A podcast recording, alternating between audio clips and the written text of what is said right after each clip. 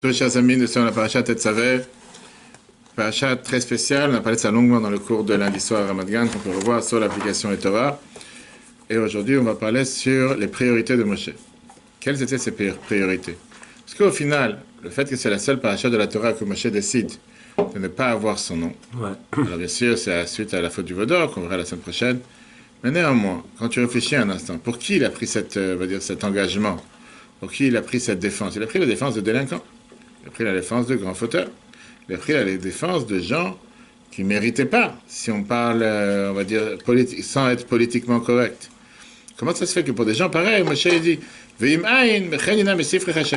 efface-moi de ton livre que tu as écrit, c'est ce qu'on va voir dans les détails. Quel est le sens de responsabilité de Moshe? Comment ça se fait que Moshe a pris un tel engagement? Un magnifique discours que Bible a prononcé ce Shabbat en 1980. Il faut qu'on a vu la semaine dernière les détails dans lequel Dieu leur donnait à Moshe tous les détails de la construction du temple.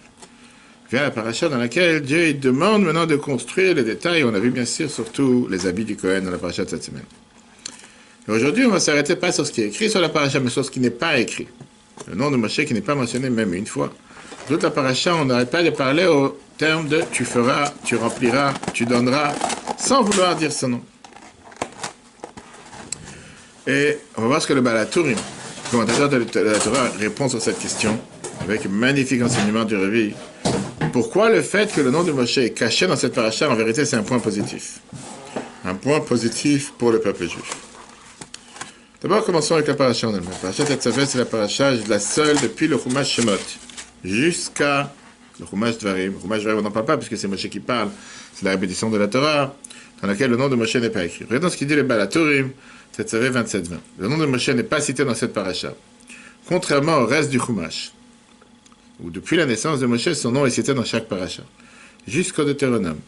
La raison est, en est que Moshe déclara à Dieu, et maintenant, on verra ça dans la semaine prochaine, si tu veux pardonner à leur faute, sinon efface-moi de ton livre, que, que tu as écrit. Or, la malédiction d'un singe, même étant conditionnée, se réalisera tout de même. C'est écrit dans la Makot 11a. Ainsi, la demande de Moshe fut ainsi réalisée dans cette paracha. Puisque Moshe a demandé à Dieu d'effacer son nom de la Torah, si Dieu ne pardonne pas au peuple juif, malgré qu'au final Dieu l'a pardonné, néanmoins la demande de Moshe doit être accomplie à minima, c'est pour ça qu'elle est accomplie dans la paracha de cette semaine. Maintenant, la réalité, elle est que le nom de Moshe aurait dû être effacé après la paracha qui était parce que là, on n'est pas encore au courant qu'il y a eu la faute du Vaudor, pas avant.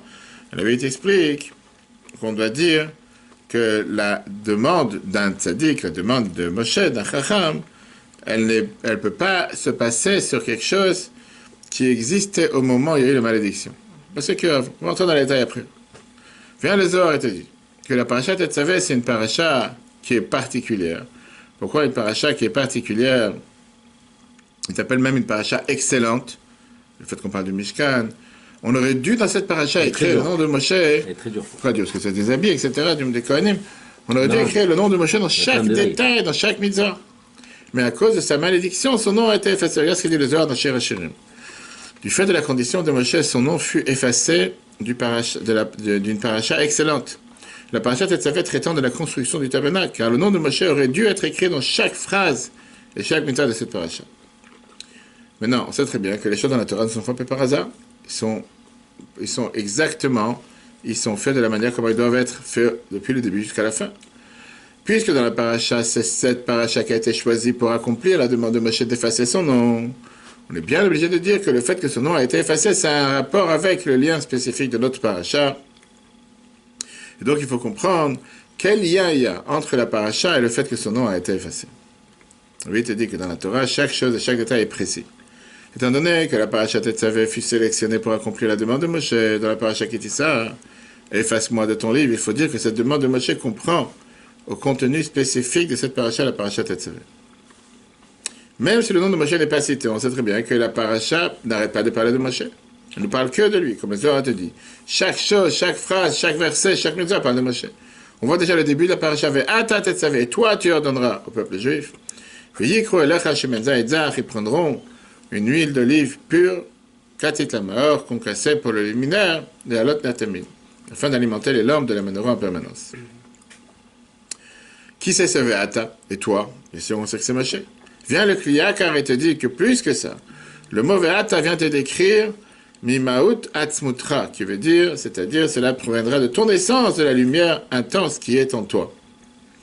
On sait très bien que le nom d'une personne vient refléter qu'est-ce que la personne est.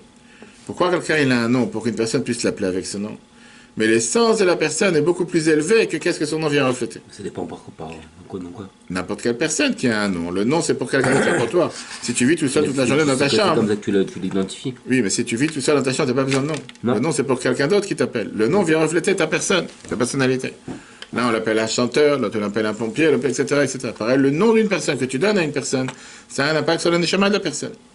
De là, on comprend que le fait que Bosché demande Mechenina, efface-moi, qu'il n'a pas été mentionné avec son nom, à la place de dire son nom. On lui a dit, tu donneras, tu effaces, tu, tu ordonneras, tu donneras. On parle ici d'une qualité suprême de Moshe qui ne peut pas s'exprimer à travers son nom. Le but du prénom d'un homme permet qu'une autre personne puisse l'appeler. Néanmoins, l'essence de l'homme est plus élevée et plus profonde que sa relation envers autrui, et donc plus élevée que son nom. Il en ressort donc qu'au contraire, la façon dont la demande de Moshe efface-moi fut réalisée, à savoir Moshe étant cité par les mots et toi, tu ordonneras, ça indique un niveau plus élevé que le nom de Moshe. Pour comprendre ça, on va d'abord comprendre quelle était cette demande. C'est quoi cette demande bizarre Que Moshe dit à Dieu, il lui dit la chose suivante. Efface-moi de ton livre. De quel livre tu parles? Viens à Rashi. Rashi te dit que la question était, la demande de Moshe, était que Dieu l'efface de tout le livre. Regardons Rachid qui dit ça. L'effacement de ton livre, de toute la Torah. A priori, Moshe, il est attaché avec la Torah. À tel point qu'il est attaché avec la Torah qu'on dit qu'il a donné sa vie pour la Torah. À tel point qu'on appelle la Torah Torah Tzivalanu Moshe. Moshe nous a donné la Torah. La Torah, elle est appelée Torah Moshe. Comment est-ce possible que Moshe te demande d'effacer son nom de la Torah? Regarde, la t'a été dit. Moshe donna sa vie pour la Torah. C'est pourquoi il est appelé sur son nom, ainsi qu'il est écrit Souvenez-vous de la Torah de Moshe. Moshe, vos serviteurs. Le rabbi te demande la question comment est-ce possible que Moshe sacrifia l'essence de son existence, reliée à la Torah, pour des juifs ayant fauté par le vaudor la faute la plus grave, qui ainsi se détachèrent complètement de la Torah? Moshe n'a rien à voir avec ces gens-là. Maintenant, parce que des gens ils ont fait des bêtises pour ça, Moshe de demander efface-moi de leur livre, de ton livre. Alors que ça, c'est l'essence de Moshe. Qu'est-ce que vaut Moshe sans Torah? Moshe, celui qui nous a donné la Torah. La Torah, il appelait la Torah de Moshe. C'est pas possible qu'à cause de ça, parce qu'il y a quelques fauteurs, c'est pas tout le peuple juif. Comment Moshe il est prêt à pardonner ou à sacrifier son essence qui est attachée avec la Torah? Pour des juifs qui ont fauté avec le vaudor qui est connu comme être la faute la plus grave. Et avec ça, ils se sont détachés de la Torah. C'est quelque chose qui est totalement bizarre. Il dit plus que ça. C'était quoi cette faute du vaudor? Ceux qui ont fait le vaudor, qui ont construit le vaudor, ils ont entendu la semaine dernière, il y a deux semaines, dans les dix commandements, tu n'auras pas d'autre Dieu. Tu ne feras pas une idole. Et voilà qu'on voit qu'ils font une chose pareille. Moshe savait la gravité de cette faute plus que n'importe quelle autre personne sur terre. Comment la faute, cette faute-là de la faute du Vaudor, c'est la faute qui est la source de toutes les autres fautes. Jusqu'à ce qu'on te dit que jusqu'à aujourd'hui, à chaque fois qu'on fait une faute, il y a une partie de la faute du Vaudor à l'intérieur. Rachid explique que Moshe te dit, mais pourquoi Moshe dit, efface-moi ton nom, ton livre? Pour que me disent pas que j'étais pas apte à demander pardon pour eux. J'ai pas pas envie qu'on dise plus tard dans l'histoire, il Moshe, il était là, il a rien fait pour eux. Donc, à ce moment, j'ai pas envie d'être attribué à cette histoire ou à cette défaite. Puis là, il te dit, c'est faux de dire une chose pareille, parce que là, quand tu lis le verset, c'est pas que Moshe demande ici de sauver son âme, mais il veut que Dieu pardonne au peuple juif. Il n'est pas en train de sauver sa peau en disant qu'on dira pas que c'était sa faute. Et, et la question, elle est beaucoup plus grande puisque on parle ici d'un fait que peut-être Dieu ne va pas pardonner au peuple juif. Qu'est-ce que Moshe a maintenant à faire à s'occuper de qu'est-ce que les gens vont dire sur lui? C'est comme on a tous les grands escrocs de, ces derniers temps, que dès qu'ils savent qu'ils ont appréhendé qu'il va y avoir une catastrophe dans le monde, ils enlèvent leurs, actions de la bourse, après on découvre qu'un mois, deux mois ou une semaine avant, tout d'un coup, ils ont vidé leur compte, comme ça ils savaient que de toute façon il y aura une catastrophe, au moins ils ne vont pas perdre. Moshe, il n'est pas à ce niveau-là. Hein d'essayer de sauver sa peau en disant que dans 10 ans, dans 20 ans, dans 10 générations, ils diront pas que Moshe aurait dû m'aider, il aurait dû aider le peuple juif, il n'a pas aidé. C'est pas, pas, pas, pas la personnalité de Moshe, alors qu'il a tout donné pour le peuple juif. Alors il va t'expliquer c'est une base fondamentale. Moshe était intrinsèquement lié avec le peuple juif. pas seulement le peuple juif, avec la Torah. Comme le Zohar te dit, Oraita, Israël, Dieu, le peuple juif et la Torah font un. Qui veut dire? D'abord, Moshe, il a un lien avec la Torah, c'est la Torah sur laquelle il a donné sa vie pour la voir. Le peuple juif, comme Rachid te dit, dans Chukat, Moshe ou Israël, ou Israël et Moshe. Parce que pour Moshe, le peuple juif, le peuple d'Israël est toujours prioritaire. Moshe, Israël Israël et Moshe. Car le chef de la génération incarne toute la génération. Pourquoi? Parce que le Nasi le chef de la génération, est toute la génération. Le Moshe de la génération ne peut pas vivre sans le peuple juif. Moshe, c'était le peuple juif. Pourquoi Rachid dit ça dans Chokad Parce que Rachid explique que là-bas, le verset dit Vaishlach Israël Malachim. Le peuple juif a envoyé des anges. Dans la parashat Varim, quand Moshe répète la chose, il dit Moi, j'ai envoyé des anges. Alors, c'est Moshe qui a envoyé ou, je parlais des explorateurs, ou bien le peuple juif. Et Rachid te dit Moshe ou Israël, Israël ou Moshe. Moshe, c'est le peuple juif, et, le peuple juif, c'est Moshe. On ne peut pas dissocier le peuple juif de Moshe. La même manière que le lien que Dieu a avec le peuple juif, c'est un lien qui est beaucoup plus profond que le lien et l'union que Dieu a avec la Torah. Comme les Chachamim disent dans le Midrash, que Israël la Torah, que le peuple juif a devancé la Torah. C'est la même chose par rapport à tous les dirigeants du peuple juif. On va tout de suite voir bientôt dans la fête de Purim que leur union avec le peuple juif dans leur génération est beaucoup plus profond que l'union qu'ils ont avec la Torah.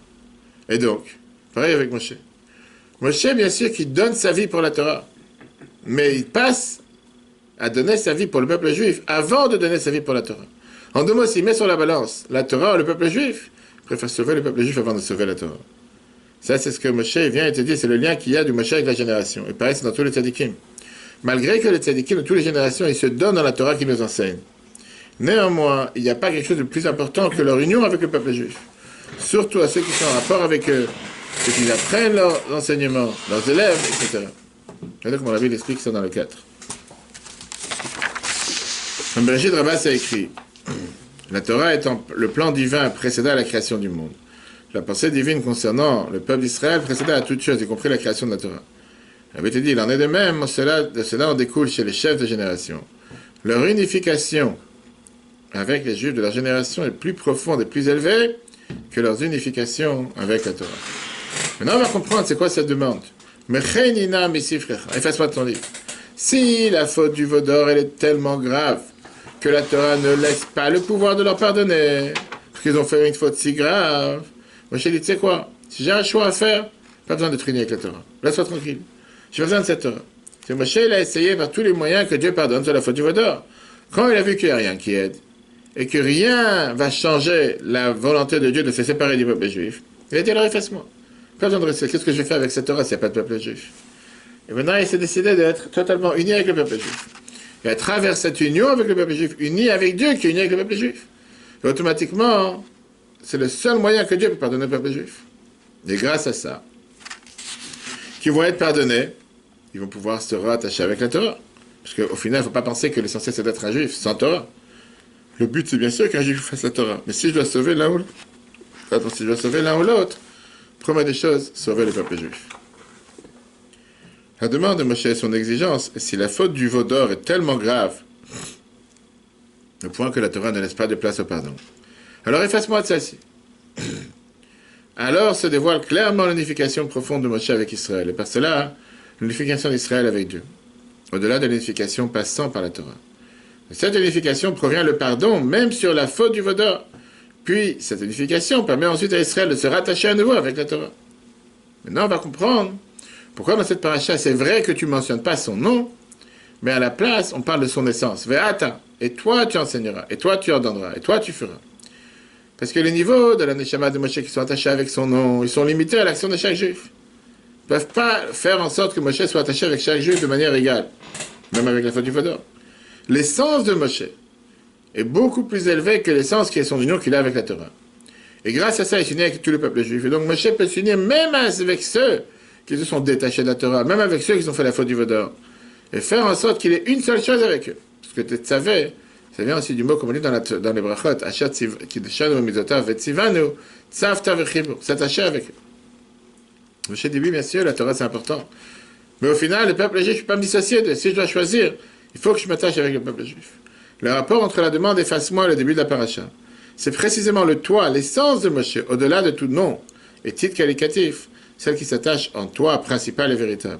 L'essence divine, c'est celle qui produit la réalisation de Tetzavé, de la même racine que, que Tzavta attaché, relié. Et toi, tu t'attacheras et tu relieras à nous, les enfants d'Israël, y compris les fauteurs du vaudeur, ensemble avec l'unité. Maintenant, on comprend un autre point important. Quand on voit ce qui se passe dans la paracha, on voit que le peuple juif Dieu l'a demandé d'amener l'huile à qui? Ils apportent vers toi l'huile d'olive concassée. Quel rapport? Depuis quand Michel a un rapport avec l'huile d'olive? Qu'est-ce qu'il a fait avec cette huile? Michel a allumé la bougie. Il a allumé la menorah. C'est Aaron qui a allumé la menorah. Alors on aurait pu directement dire donne au peuple juif d'amener à Aaron. Pourquoi amener à Moshe? La Chassidut explique, on va tout de suite voir, chef de le rabbi précédent, que l'influence d'Aaron en soi était seulement pour ceux qui servaient Dieu, ceux qui ont affaire avec le temple, ceux qui ont affaire avec le tabernacle, ceux qui sont des bougies pour éclairer, pas ça qui est la bougie de la Torah, la Torah qui éclaire. Moshe, c'est un autre niveau. Moshe, il est là pour unir tout le peuple juif avec la Torah.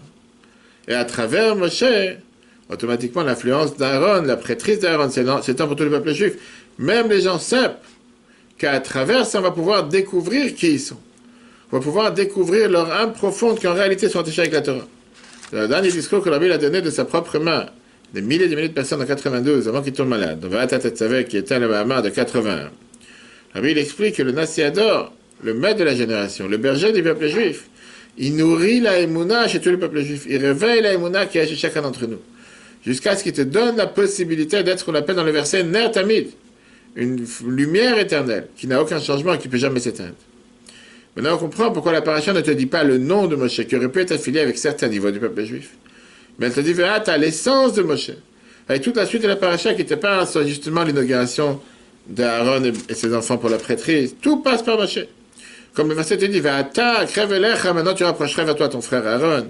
Tu feras des habits pour ton frère. Que par Moshe, cette prêtrise, elle n'est pas limitée seulement pour ceux qui servent Dieu. Mais c'est un impact sur tout le peuple juif. Et ça, ça a même un impact dans les ktoret qu'on dit tous les jours qu'il y a fait dans les temples. Ces ktoret, ces encens qu'on parle d'eux dans la paracha de cette semaine. La Gemara te dit que n'importe quel jeûne dans lequel ne participe pas des fauteurs du peuple juif, c'est pas un jeûne. Pourquoi? Parce que le chel bena, le galbanu, qui n'est pas forcément la plus bonne odeur, qui était une mauvaise odeur, faisait partie des ktoret qu'on avait dans le temple. Pourquoi cette odeur faisait partie des, des encens qu'on avait dans le temple? Shulchan Siman 619 te dit par rapport à Kippour, qu'on a l'habitude de dire juste avant qu'on l'hydrait, à nous qu'on laisse et qu'on veut prier avec les fauteurs. Et ça, c'est le lien avec l'électorat qu'on faisait une fois dans l'année, le jour de Kippour, dans les Saints des Saints. Un peuple juif qui te dit, ou une communauté qui te dit, moi, j'ai pas besoin d'avoir des gens laïcs, ou des gens non religieux, des gens non pratiquants, c'est pas une communauté. Ça doit avoir tous. Est-ce que ça veut dire qu'ils doivent rester à ce niveau? Non, ils doivent avancer. Mais depuis le départ, tu peux pas dire, je veux qu'un étrog. Si tu veux qu'un étrog, c'est quelqu'un qui a seulement les bonnes actions et la Torah, mais je veux pas d'un qui a la feuille de sol qui a ni ça ni l'autre, t'as pas les bouquets des quatre, espèces pour ce code. Et donc, Rabbi explique ça. C'est pourquoi lui, il a apporté à Moshe au lieu d'Aaron. Mais Zot Torah Tabait. Aaron, de par sa personne influence, a agi sur les juifs qui sont des bougies prêtes, ceux qui servent Dieu qui éclairent par la bougie de la mitzvah de la lumière de la Torah. Cependant, en apportant lui la Moshe, celui qui relie tous les juifs, cette action a une influence sur tous les juifs, même les plus simples. L'essence de leur âme se dévoile. Cela explique le fil conducteur et le contenu général de la paracha.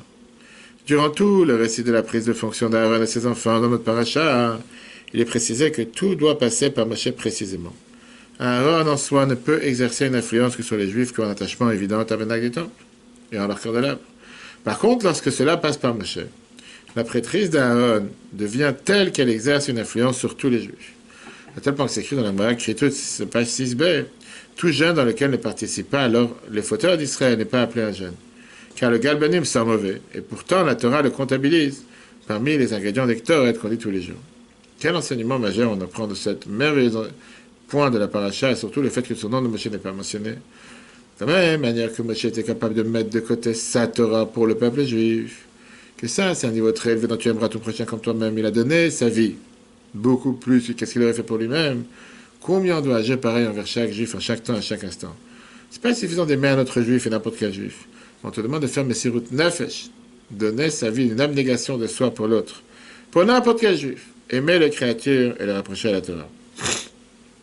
Ce discours, la Bible avait prononcé à côté de Purim, et ça c'est justement une des raisons pourquoi la fête de Purim, on a l'habitude de faire Mishlach Manot, les cadeaux aux pauvres, les cadeaux euh, entre les uns et les autres, les cadeaux aux pauvres, de rapprocher cette union qui est entre les peuples juifs.